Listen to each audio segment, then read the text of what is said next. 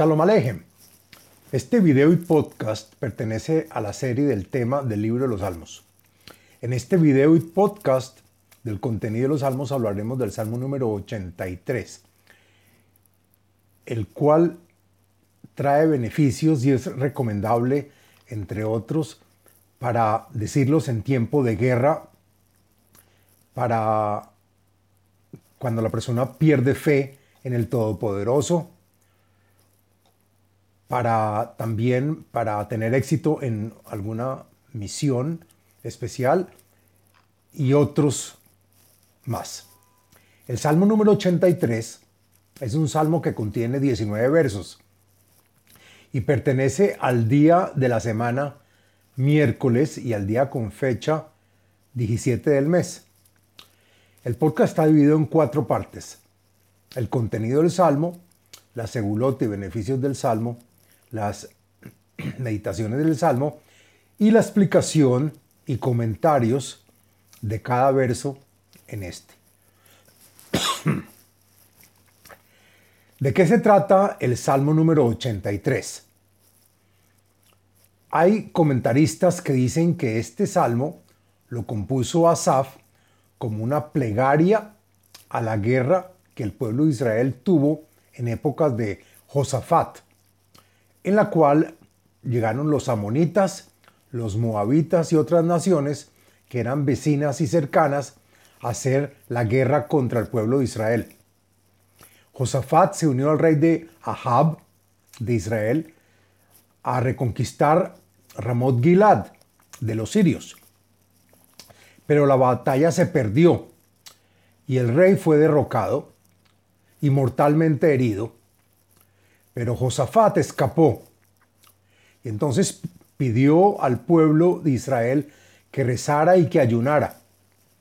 Según los comentaristas Radak, Meiri y Malvin, la plegaria hecha por Josafat fue escuchada por Hashem, logrando que el enemigo se debilite atacándose uno al otro.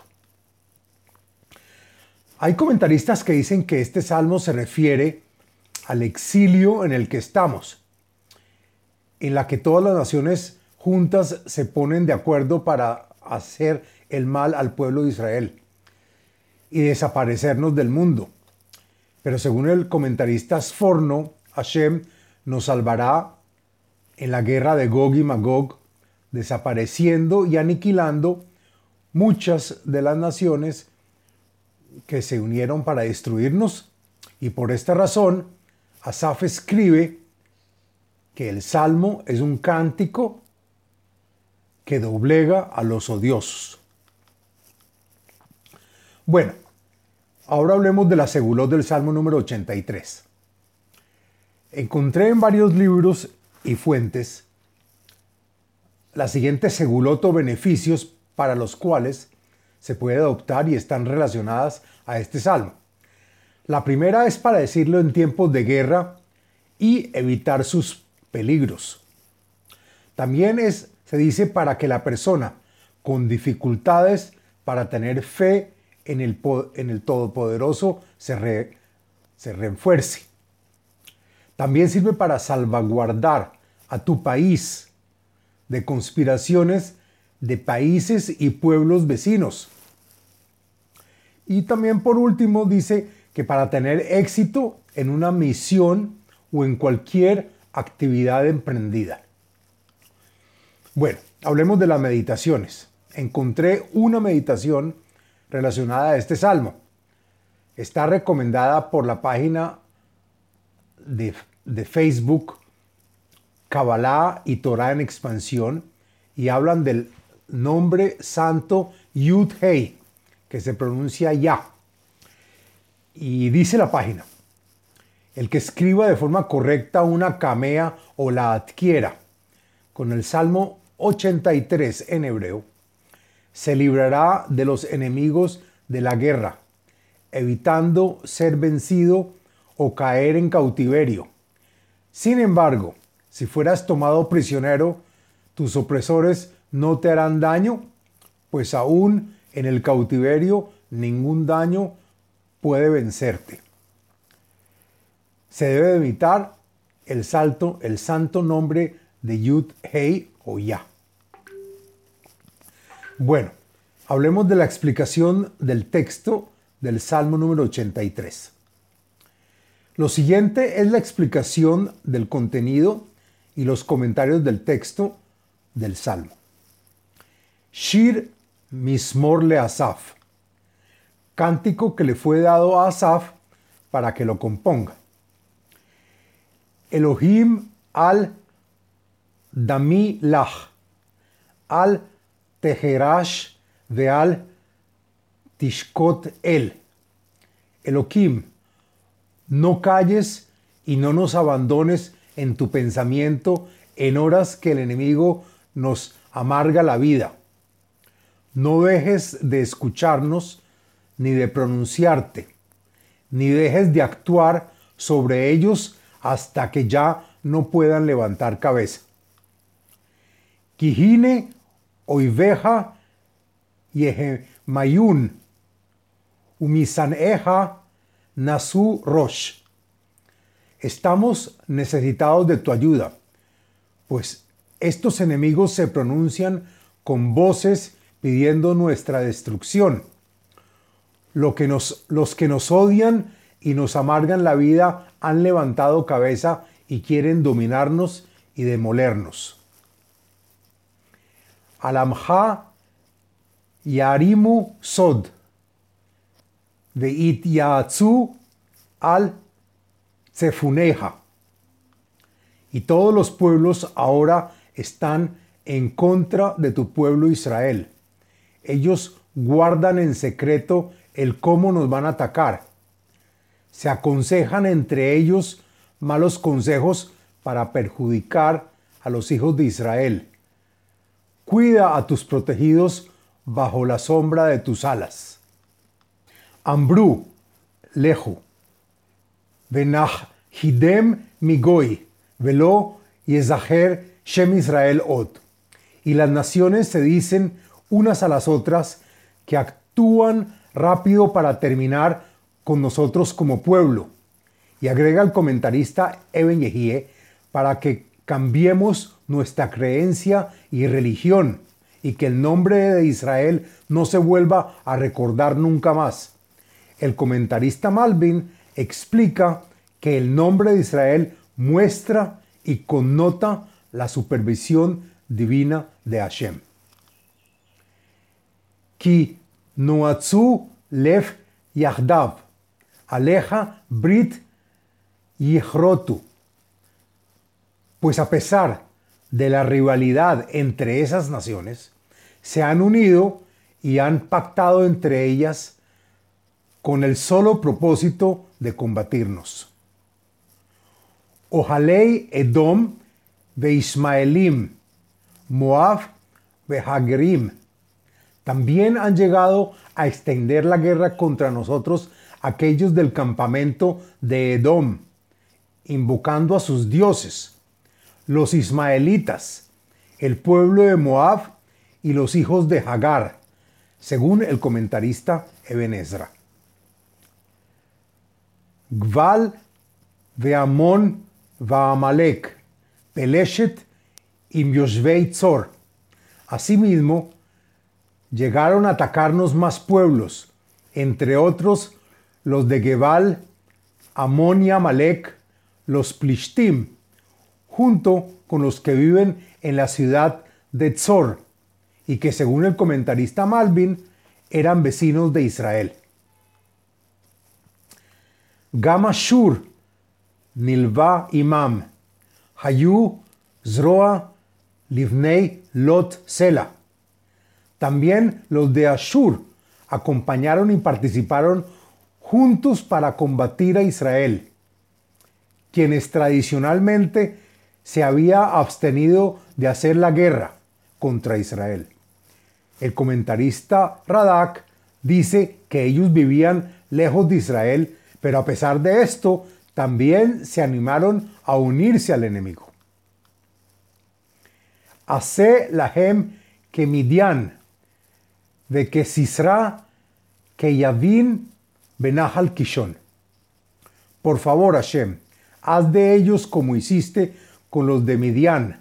Y explica Rashi que cayeron bajo las manos de Gideón. Y como Sisra, quien fue comandante del ejército de Yavin, rey de Canaán, y quien cayó ante las manos de Yael, y como el propio Yavin y su pueblo, que murieron ahogados en el río Kishon, el cual explica el comentarista Sforno que se hundieron de forma milagrosa y extranatural.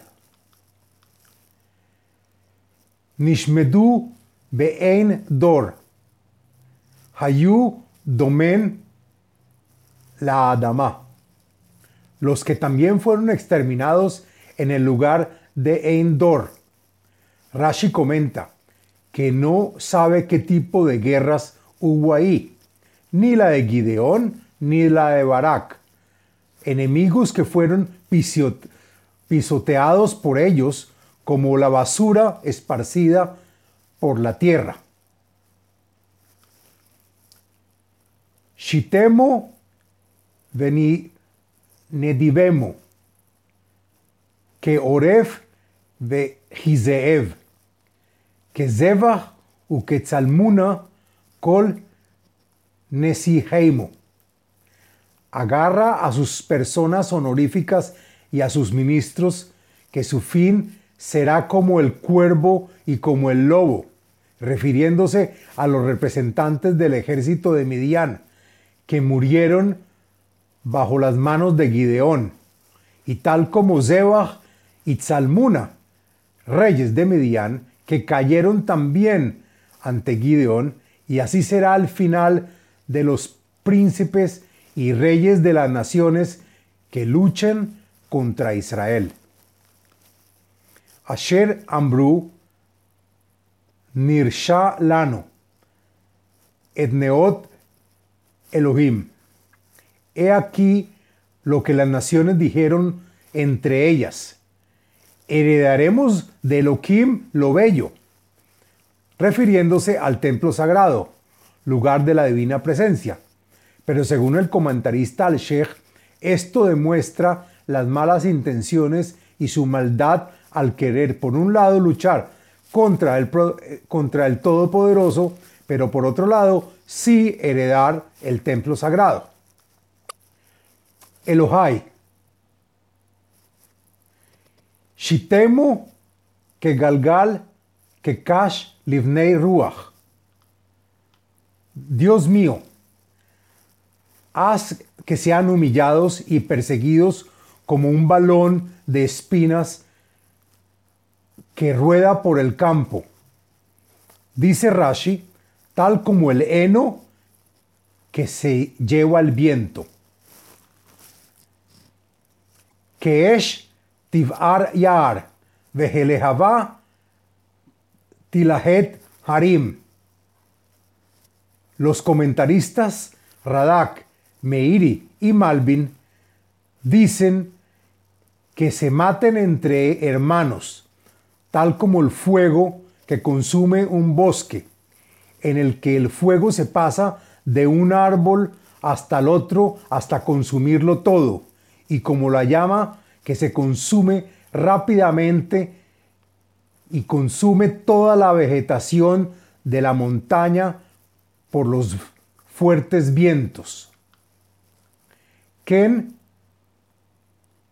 tirdepem besaareja, ube sufatja tebahalem, y los, y los perseguirás con tu ira intempestuosa y con vientos de una fuerte tormenta te, estremecerás. Malé Neihem Kalon. Vi Bakshu Shemha Hashem. Y sus caras se llenarán de vergüenza, pues todos conocerán tu fuerza y se arrepentirán por tus actos. Y todos exigirán y solo dirán tu nombre, Hashem. Yevoshu veivahalu adeiat, Vallejaperu Veyobedu. Dice el comentarista Malvin que entonces Hashem rechazará su arrepentimiento. Estos enemigos se languidecerán y quedarán eternamente con miedo y quedando sin reino. El comentarista Sforno agrega que nunca más gobernarán, quedando enterrados y desolados para siempre. Veidu, kiata shimcha Hashem levadeja, Elión al. Entonces, todos los pueblos que queden conocerán y sabrán que tu nombre es Hashem y es único, y no hay nada ni nadie por encima de ti. Eres superior en toda la tierra. Todo está bajo tu mando y tu mano. El comentarista Meiri agrega que en ese día Hashem será uno y su nombre único. Hasta aquí la explicación del Salmo número 83 y este es el fin del podcast y del video del Salmo número 83. Les habló Abraham Eisenman, autor del libro El ADN espiritual, método de iluminación espiritual. Sitio web abrahameisenman.com